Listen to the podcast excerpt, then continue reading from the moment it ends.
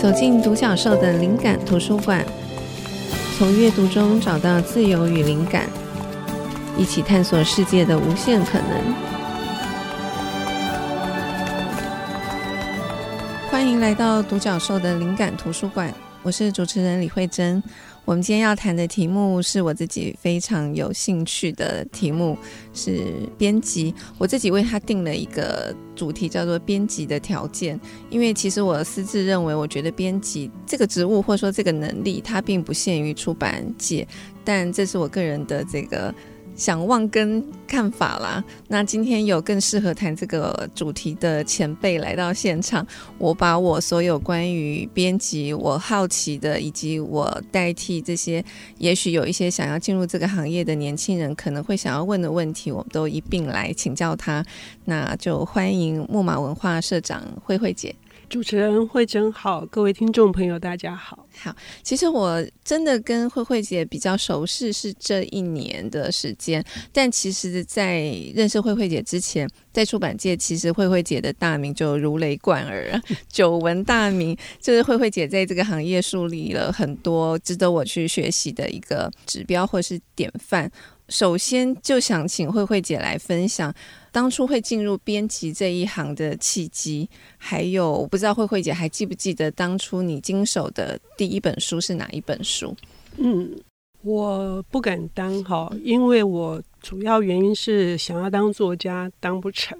哦，是吗？是那个慧珍已经是好几本书的作者了，嗯，所以因为我喜欢文字工作，在从小到大一直都。受到文字的那种感染力，或者是呃那些蕴含在字里行间的讯息，以及所有的作者们他们困惑，或者是他们的想要去寻找出路的这样子的努力。我为那件事情深深感动，可是我没有办法当作家，所以呢，我想唯一可以跟文字非常的亲近，而且也可以作为呃，把我刚刚说的那样子的感动能够传达给别人。我想编辑应该是最恰当不过的一个职业，但是呢，事实上是很困难的。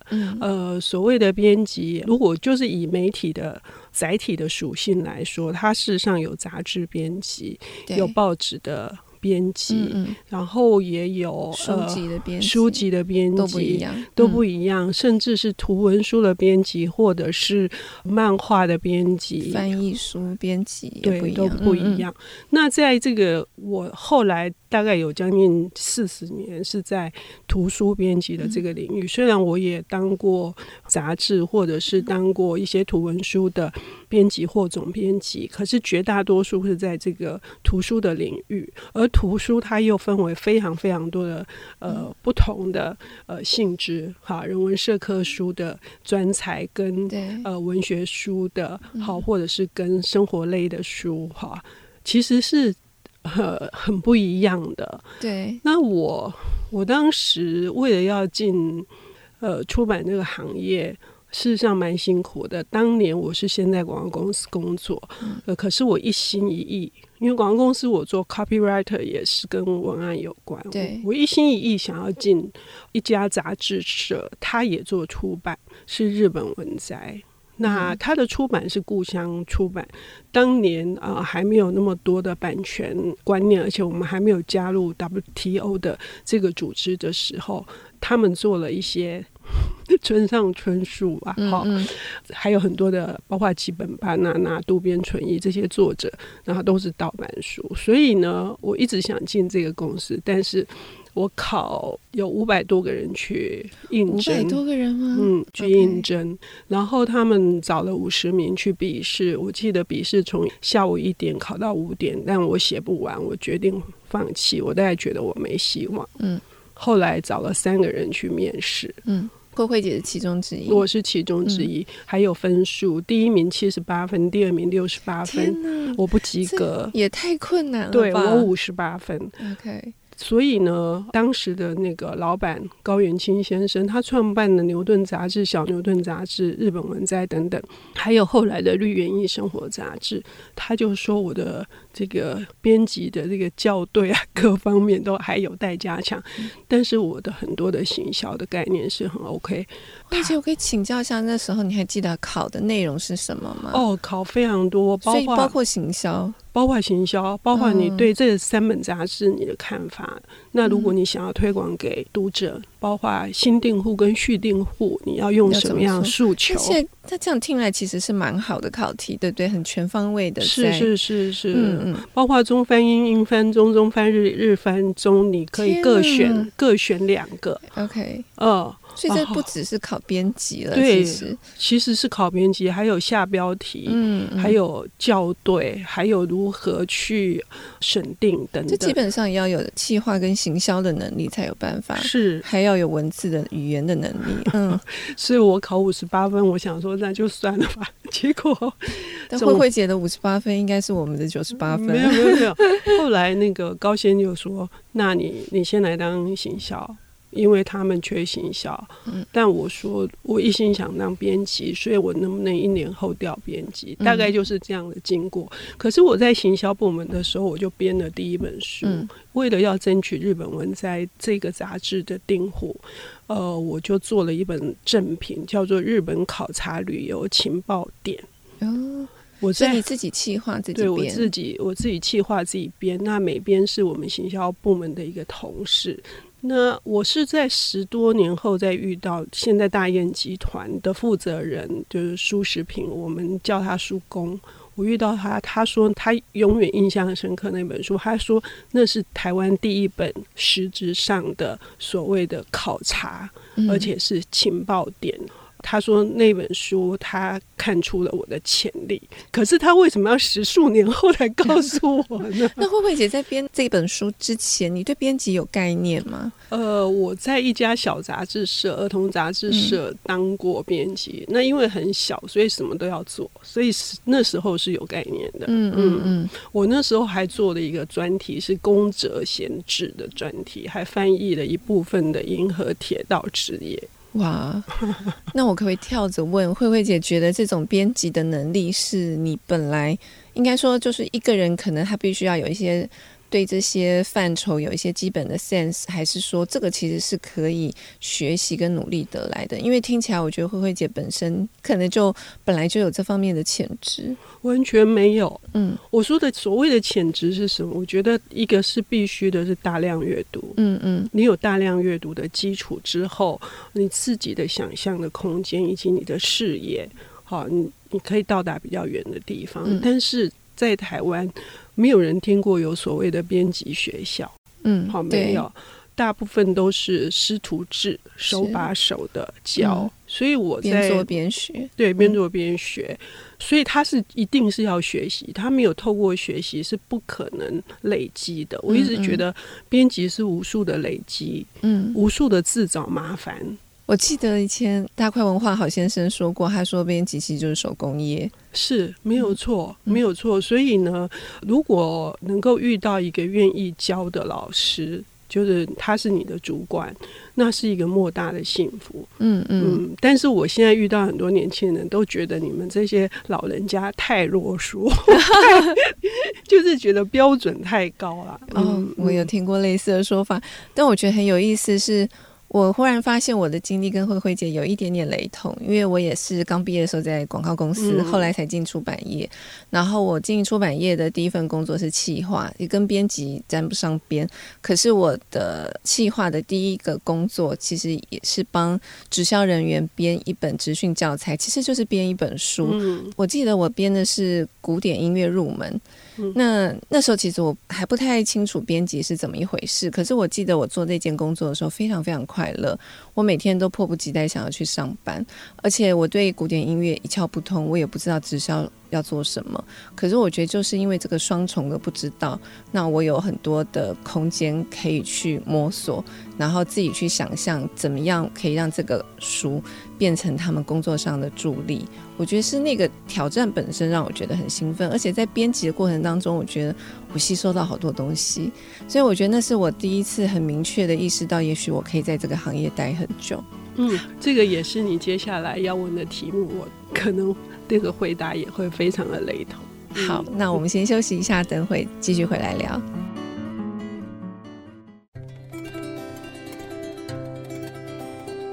欢迎回到独角兽的灵感图书馆。我们今天要谈的是编辑的条件，邀请到的来宾是木马文化社长陈慧慧。慧慧姐，我们刚刚稍微聊了一下，其实是也是我们两个很相近的历程呢。怎么进入出版这一行？那慧慧姐还记得，就是你第一次觉得自己爱上编辑这个工作是什么时候？然后是为什么原因吗？我在离开牛顿之后，曾经。在一个也是直销的公司担任总编辑的工作，不过当年这家公司他们并不怎么看重编辑，好，因为他们大部分都是翻译书。可是我去了之后，我帮他们重新策划一套，因为他们原来卖的可能是为了要呃那种典藏式的，可是我是希望有一些国际的名家的绘本可以真正进到生活里面来。那这个包括就是可以亲子共读的，我认为共读这件事情一直都是我想要去侧重的那个部分。当我把这一套书去跟将近三百多个直销人员谈，哎，他们以前比较习惯卖的都是大都会美术馆。全集类似像这样的东西，或者是呃一些经典的改编的艺术家经典名作的绘本。那他们对于比较不需要解释太多。对，那么他们对于这种生活常规的，或者是说孩子碰到了第一次要上学，或者是他第一次拥有一个弟弟妹妹的时候，这样子的这些情感教育要如何呃去做？如何去说服消费者愿意买单？嗯、那我去整个台湾的各个办事处跟他们说书，我从他们脸上的表情，我感觉到说啊，我好像做了一件。让他们的眼神里面产生光彩的事，因为我好像带他们去，他们觉得他们以前不可能碰触到，而且他们也不会。那他们听了以后，他们觉得说他们很有信心，而且他们也觉得可以在他们自己的家庭里面实践共读这一件事。那是我第一次觉得哇，当编辑真的那种感觉是，他们自己也变成被你说服的读者，而不是只是一个行销人员，是是，不是一个业务人员而已。所以做这件事情对他们而言，不是只有业绩上面而已，还有就是他们对于做这件事情的认同。嗯嗯，那这个是深入到每一个家庭，让孩子在两岁三岁就开始累积阅读的习惯。嗯，所以那个事情是比我做更多的成人的畅销书还要有感的，嗯，是很有成就感的事。嗯、那我可以再请教慧慧姐，就是因为您的这个在出版业的时间很长，然后其实我在之前就有久闻，就是你在出版社策划的一些书系，其实非常成功。那那些书系可能一开始也是比较冷门，或是没有人注意到的。那慧慧姐觉得，就是说，如果现在回想，你觉得对你来讲最有成就感的？一次的出书经验，或是一个书系的企划，你想到的会是哪一个？嗯，但我从小就是日本推理小说迷，嗯、那我因此而受到鼓励。这个鼓励来自于评价，或者来自于销售。创办的呃，唯一一家日本推理出版社独步。那那个独步是一个架构性的，因为它从老中青三代，哈，比如说是一个包括。当代的作品，还有甚至包括工具型的迷轨，像这样子的木刻的推出，当然那个部分是显得是可以把我完整的概念可以表达出来。可是我真正觉得，它会在这个社会的这个层面上面，呃，如果说我们说出版是教育的延伸，哈，那出版是为了整个社会的一个。教养，哈，我们说教养，可能大家会觉得是很严肃、很严、很严、严肃、很硬的东西，但实际上不是，那是一种质感，是一种对生活的质感，以及对于人与人之间的连结这一件事情，它是能够是一种比较细腻的，哈，是一种细腻的关怀。那我想会是在麦田时代推出的一套叫做。轻经典的系列，嗯，为什么？因为我想要让年轻人他们读经典，因为年轻人只要读经典，就会觉得第一个看不懂，嗯，好，第二个就是那么厚，那么重，嗯嗯，好，字很多，对，那看不懂是没有成就感，嗯，然后第三个就觉得为什么我需要看经典？对。跟我有什么关系？他很伟大，那又怎样？嗯，所以也许会受到老师的鼓励，买了《战战争与和平》，可是放在那里四大本，嗯，我也可以理解。我觉得编辑有一个很重要的事情是说，如果你不想要去跟你的读者有一个深刻的，呃，我刚刚说的这个连接，就是说你理解他们，那。如果你硬是要把东西塞给他们是没有用的，嗯、对。所以那时候我想要做的就是，第一个分量不要太重，嗯、第二个是他们这些经典作家所表现出来的主题都是年轻人切身的，是可以有共感的，对，是切身的。比、嗯、如说，第一个就是麦田捕手，哈、林杰的麦田捕手。卡缪的《异乡人》，卡夫卡的《变形记》，或者是沙冈的《日安忧郁》，嗯，一点都不会觉得是一个很大的负担，嗯，而且里面所要传达的都是包括我要长成一个怎样的大人。嗯，我身边的大人如果口口声声的告诉我很多的仁义礼智信，可是他们自己的行为，嗯，又经常背反。那我的意思是说，不是要去否定这些大人，而是要去理解说，这些大人为什么也有做不到的地方。也不是要说教，不是就是理解。对，嗯、就是说，并不是在说哦，你们这些伪善的大人不是这样，嗯嗯，而是说，那大人为什么这么无奈？他们必须压抑自己。嗯，哦，原来相信的那个那个东西，可是却要做出可能。小孩子看起来觉得是毫不同意的一些行为，嗯嗯，那我觉得那个系列继续的，后来也出了毛姆的《月亮与六便士》等等哈，我到现在都觉得，尤其是麦田捕手刚要出的时候，大家都觉得那本书是公版。嗯，所以坊间大概有将近嗯将近二三十个版本，而且都卖九十九块、一百二十块。嗯，但是我们我们其实是查到了，当时因为在麦田，我觉得在麦田没有麦田捕手不是很奇怪嘛？一定要有的，对对。那查到了，其实沙林杰还在世，所以他不是公版，他不是公版。我们透过了两年的努力，因为他一直隐居嘛，然后说服他。让他把这本书售给我们，可是他的条件非常的硬。第一个只能有书名、作者名，然后译者名，其他什么都不能发。不要写文案的意思，什么都不要。对，什么封面文案、封底文案，然后什么都不要这样子。那最后我们就。编辑嘛，要知道灵活要变通，嗯，所以我们做了一个高的书腰，哦、okay, 嗯。呃，来解决这一件事情。嗯嗯，嗯，所以说解决这一件事情，我觉得编辑就是这样，不断的在解决，不断的在克服每一个不能略过的环节。刚刚提到这个书腰，我想岔提问一下慧慧姐，因为有很多的这个朋友会反映说，他们很讨厌书做书腰，嗯，觉得这个很碍事。为什么出版社都一定要做书腰？慧慧姐可以说明一下书腰的功用？我完全理解。嗯，其实我也不喜欢书腰。嗯、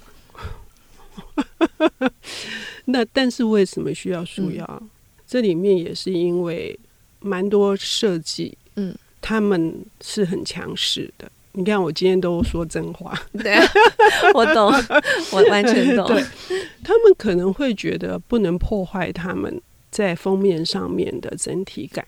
嗯嗯，或者是像刚刚讲的，作者可能也会有一些要求，类似这样。可是因为书放在书店里头那么多书，其实他一开始就是只能透过封面来跟读者沟通。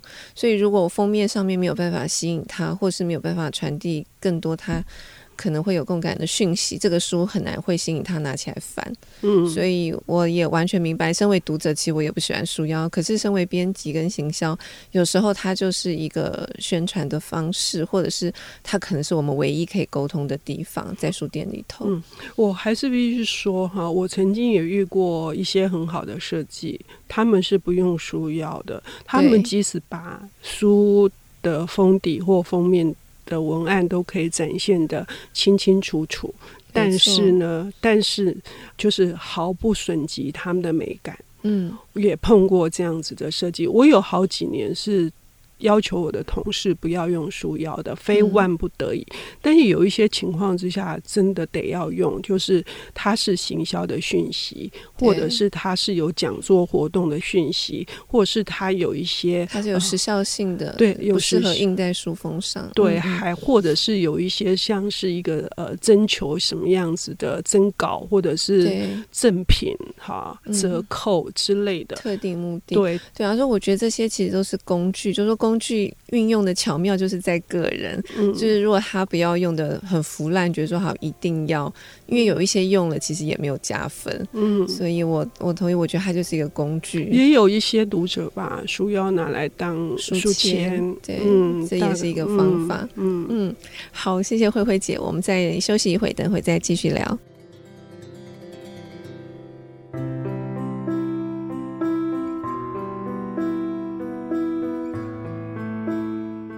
欢迎回到独角兽的灵感图书馆。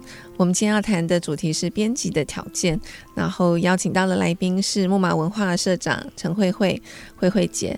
嗯、因为今天的题目我自己私自把它。定了一个编辑的条件这样子的名称，我想就是扣到这个主题，就直接问请教慧慧姐好了。因为我想，虽然说现在出版产业好像有一点辛苦，但我觉得还是有很多对文字、对于书怀抱着热情的年轻人，也许还是想要加入这个行业。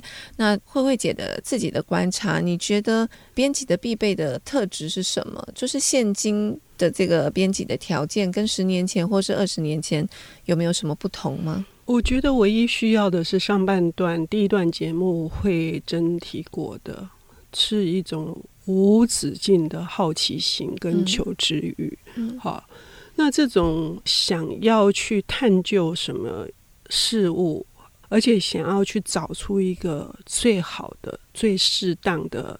一个方法来面对一部作品，嗯、我觉得这是包括你要怎么样想书名，嗯、你要怎么写文案，你要怎么给这本书一个定位，哈，这些都是需要。还有不要小看成本结构，嗯、当你要思考这本书的定价。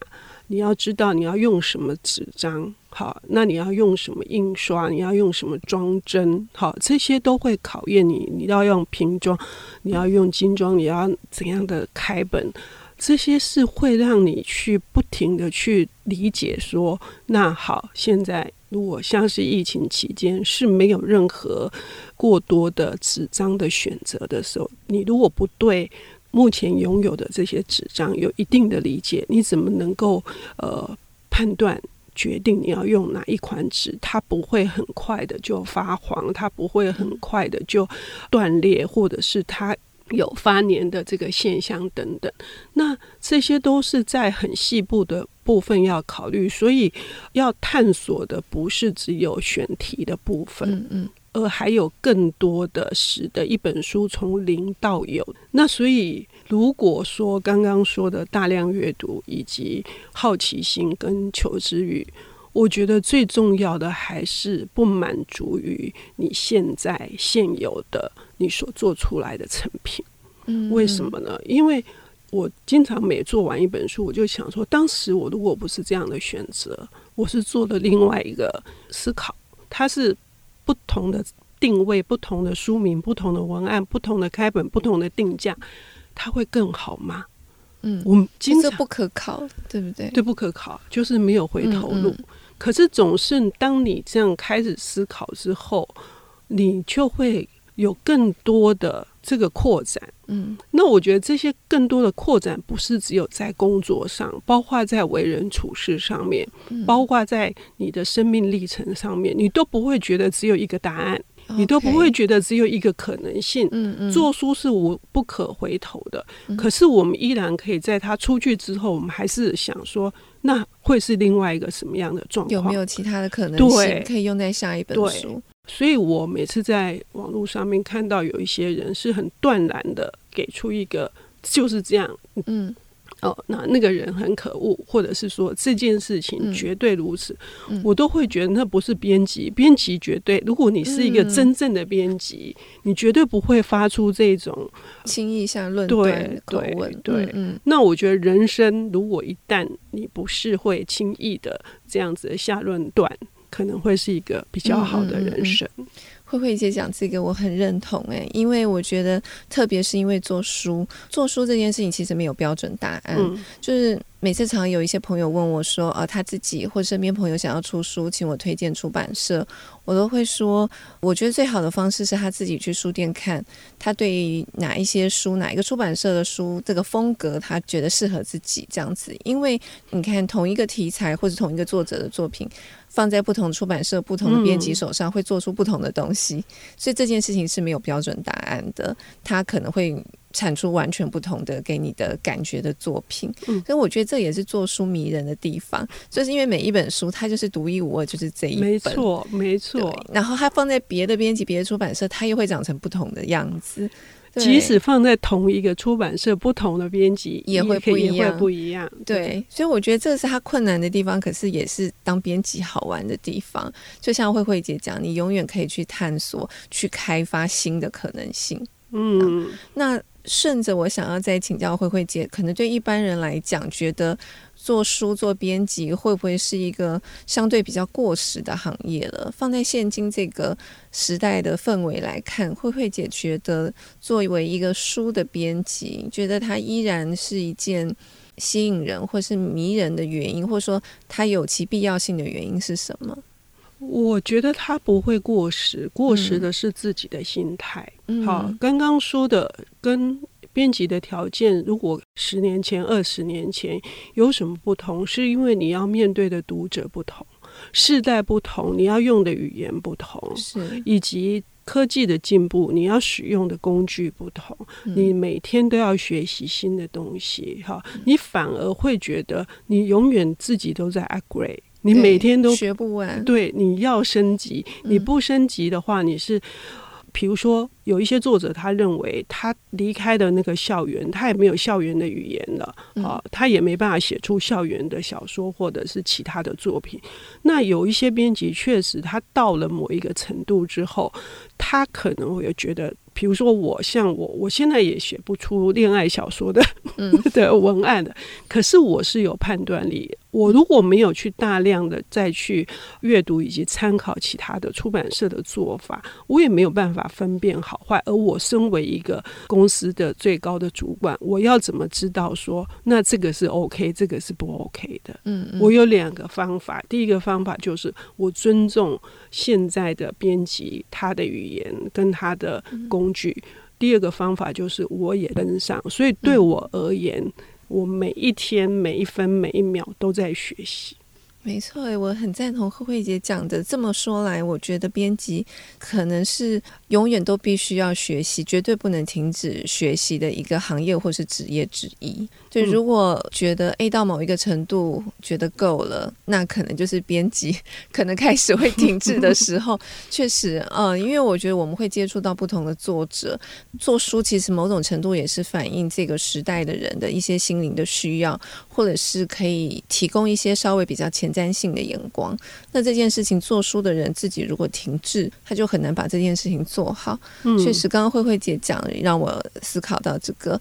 那刚刚慧姐其实也有提。到就说一本书怎么去判断它能卖或是不能卖，我觉得这件事情也很有趣，因为刚说每一本书都是独一无二的嘛，其他的书的经验可能未必可以当做这本书的经验值来参考。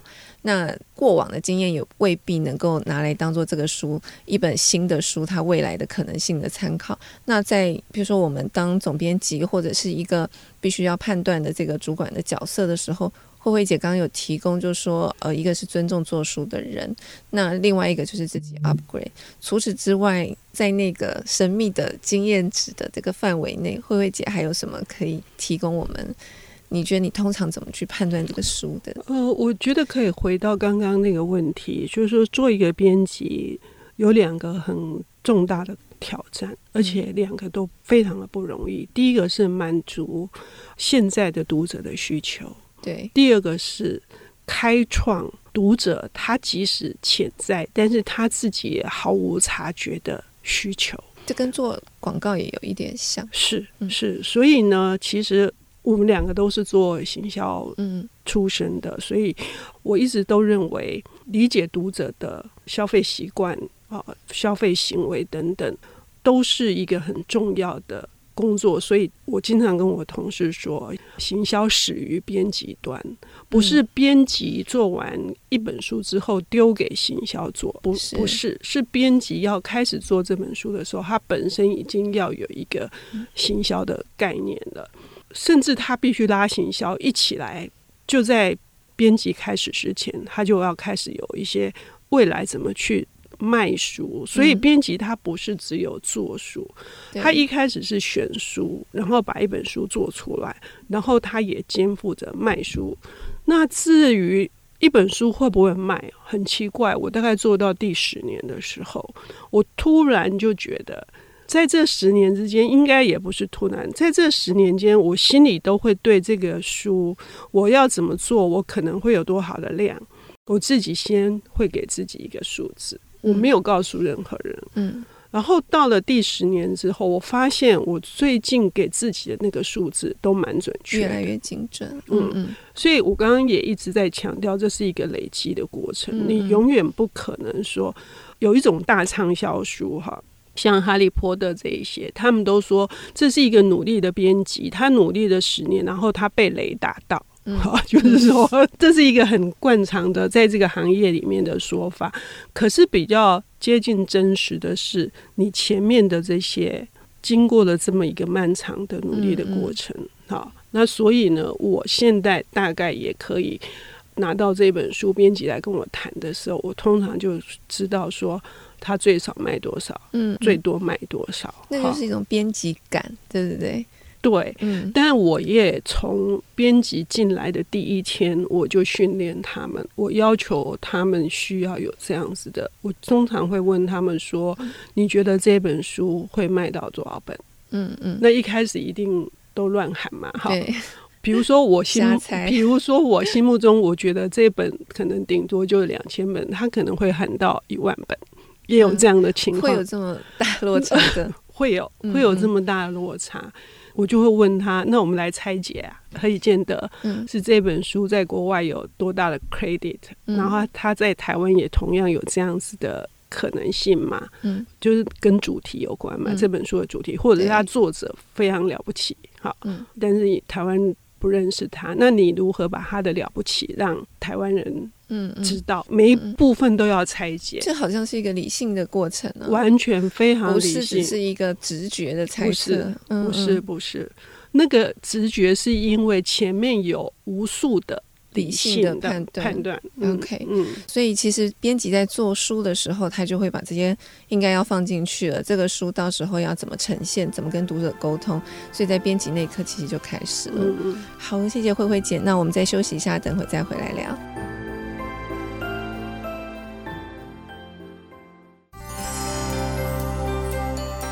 欢迎回到独角兽的灵感图书馆。我们今天谈的主题是编辑的条件，邀请到木马文化社长陈慧慧，慧慧姐。慧慧姐一开始的时候，你有提到你刚进入这一行，有去经历了一个非常困难的考试。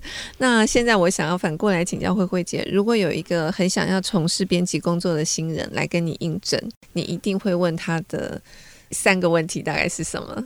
我在十年前尝试过我之前接受过的这个考试啊，嗯，通常考五十个也找不到一个，哦、所以 太困难了。对，有有一点困难。嗯，然后现在当然也会笔试，就不会像那样子的刁钻的考法。嗯、如果是面谈的时候，我通常会问说最近读什么书？嗯嗯，为什么读这本书？嗯，好，这可以看出来。他是因为受到朋友的推荐，或者是说他自发的要读这一本书，或者他遇到了什么困境，他是在什么样的情况之下，嗯、也可以比较知道他自己对于书的看法，在他的工作或者他的人生里面扮演什么样的角色。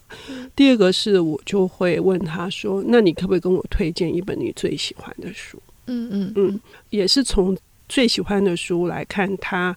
平常他的阅读的种类到底是什么？嗯嗯，那他如何去传达出来？而且我有时候很严格，我会说，请用十五个字告诉我，这是一本怎样的书？好难哦。好，然后第三个，我就会问他，你想要当一个怎样的编辑？因为我们通常对编辑以往有一些分类哦，在更早的年代，他呃规划的非常的细。好，嗯。从总编，然后副总编、执行主编或主编，一直到文字编辑、企划编辑。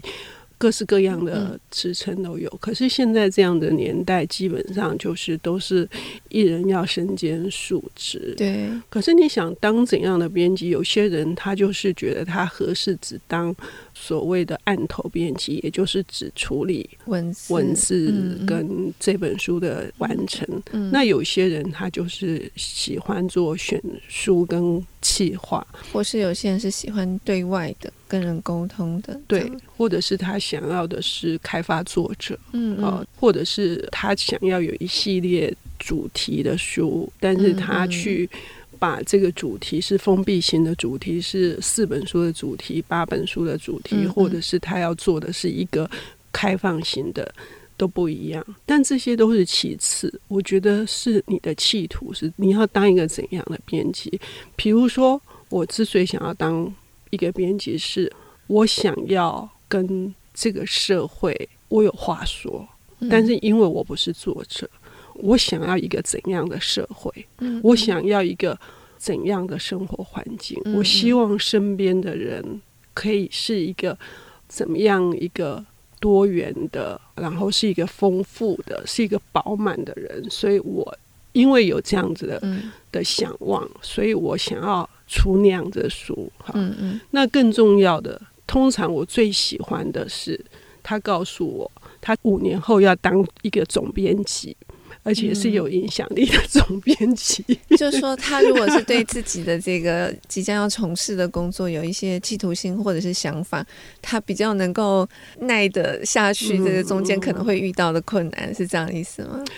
我觉得一个人对自己有一个期望，或者是他有一个具体的目标，嗯，那作为一个像我这样的主管。我就会认为应该要在各方面协助他，并且栽培他，嗯嗯、甚至是要训练他的。就像我一开始在牛顿出版集团的时候，我从行销，然后老板不让我先到编辑部门，他先让我去编政、编辑行政，然后甚至让我去管仓库，做资料中心的主任，哈，嗯、然后最后我才到编辑。哦然后我在牛顿唯二没有学到的是，一个是国际版权，一个是业务。嗯嗯。但是这两个我都在别的出版社学到了，所以要当一个全面性的编辑，我觉得在这个如果再回到刚刚第二段惠贞的题目是说，二三十年后你就必须当一个全面型的，完全理解所有的，包括你看得懂财务报表。嗯，那这些这些其他部门或者说这个行业的其他环节的训练，它是不是某种程度也是帮助慧慧姐？你说在可能十年的某一刻，你对于你自己对这个书的这个编辑感的掌握会越来越精准，这些可能也都是原因之一，是都是不会只是在编辑文字处理上面的精进而已。是，嗯，是是。OK，好，谢谢慧慧姐，今天聊了很多编辑的面向。那最后，我其实想要从慧慧姐推荐的书里头，我觉得我们还还可以继续学到更多。那我们两个推荐书，我想先从慧慧姐的推荐书开始好了。只有一本嘛？我选了五本，都可以，可以都讲，可以。呃，第一本是呃木马出的《如何做一本书》，嗯。呃，这里面把书当成、啊、我有买这本。对书的每一个结构，为什么需要有序？为什么题词都不可以错过？哈，然后为什么甚至这个作者有两位作者，其中有一个作者他也在做索引的新书，他正在写这本新书。嗯、也就是说，如果你对这个每一个配件，甚至书衣，哈等等，我们刚刚也聊到书腰，这些他们的作用是什么？那这本书是一个既充满了这个书的历史，也是一个实用型的书。这本书，嗯，嗯，这是第一本，它很好读，它一点都不严肃，我觉得是很有趣的书。是是是。嗯嗯，第二本是日本幻东社的社长见承彻的作品《读书这个荒野》哈。那他是从编辑病哈，人生是一个人的狂热，再写到读书这个荒野。另外，我觉得他跟林真理子对谈的豁出去的觉悟哈，这他做编辑也是豁出去的觉悟。他也深刻理解到现代阅读的人口锐减，可是，在读书这个荒野里面，当他自己面对任何的困难挫折。或者是他有走不出去的呃那个环节的时候，他所有寻求的解决的思考方案都是读书。嗯，好，也许不能得到答案，但是至少他得到共感，或者是他得到一个他要怎么去想这件事情的一些元素。嗯嗯，所以建成册，我觉得他最大的魅力就是这种。超级的狂热型的，嗯嗯，他真的是一个狂人，嗯嗯。嗯。然后有还有一本就是受这个建成册的影响，最后也跑到幻东社当编辑了，叫做《除了死都只是擦伤》。哎，我本来也要推荐这本书，好，那就交给慧慧姐来讲。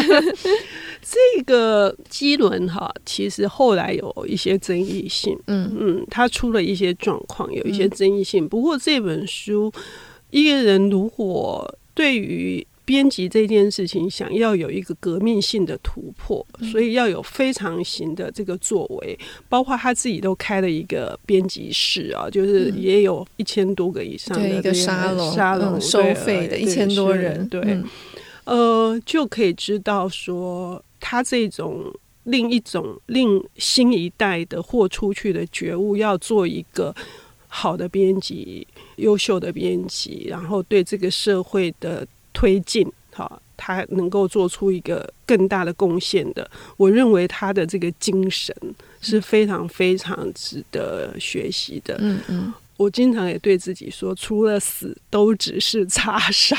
我觉得这个书名本身就很狂。对 对。最后一本呢是时报出版的买书成痴的真心告白。嗯嗯，这也是一个自己开了一家二手书店，然后到处担任非常多的读书的推广。他不止在一家书店工作过哈，重点是他对于书的热爱在于他对每一个。书系，或者是出版社，或者是作者，他做了非常多的功课。也就是说，他是可以针对一本书的直系亲属、旁系亲属，他可以做了非常多的这个如数家珍。对，他可以做非常多的这个一张你觉得瞠目结舌，然后巨细靡遗的。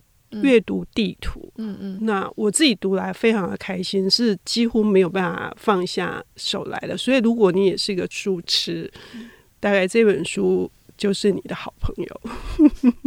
就这以上是这五本书。好，慧慧姐分享的书，我家书柜上 都有。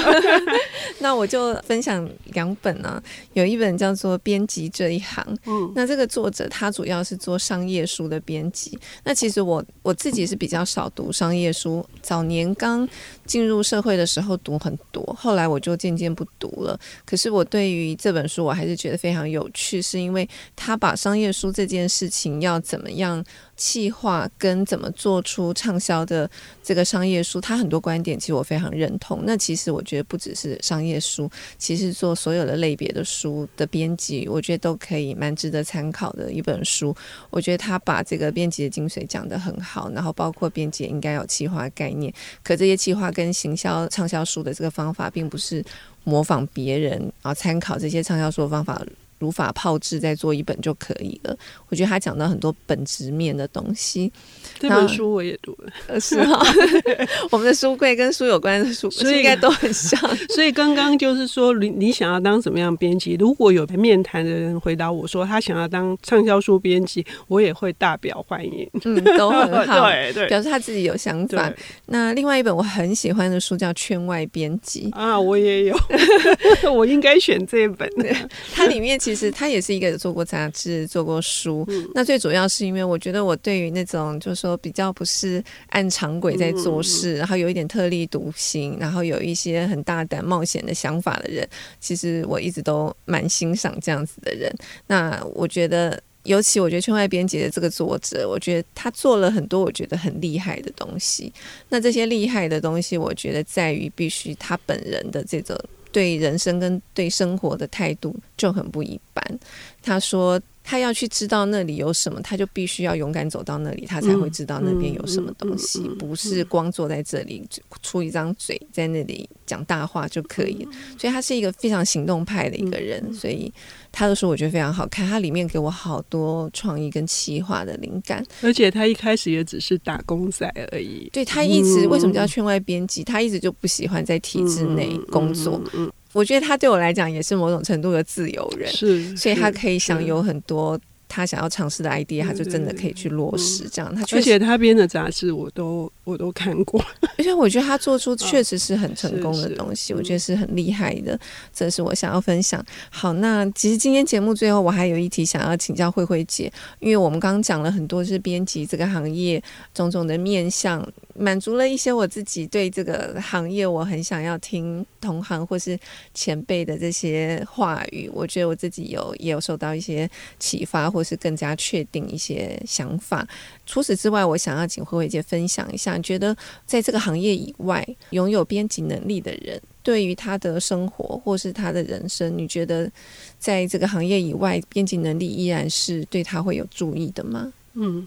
编辑基本上他是一个组织者，所以他要串联从零到有的。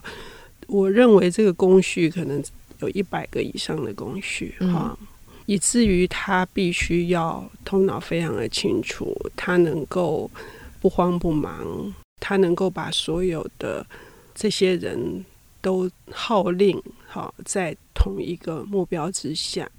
那我觉得这是在任何一个行业，或者是任何在人生里面，你都必须具备的，或否则就是乱七八糟的，嗯，一团混乱的状况嘛。这是第一个。第二个其实是处理突发事件的能力，因为这一百多个以上的工序，你不可能没有一个。情况之下，他会真的如期完成的，没错。所以你要有无数的替代方案，嗯、好。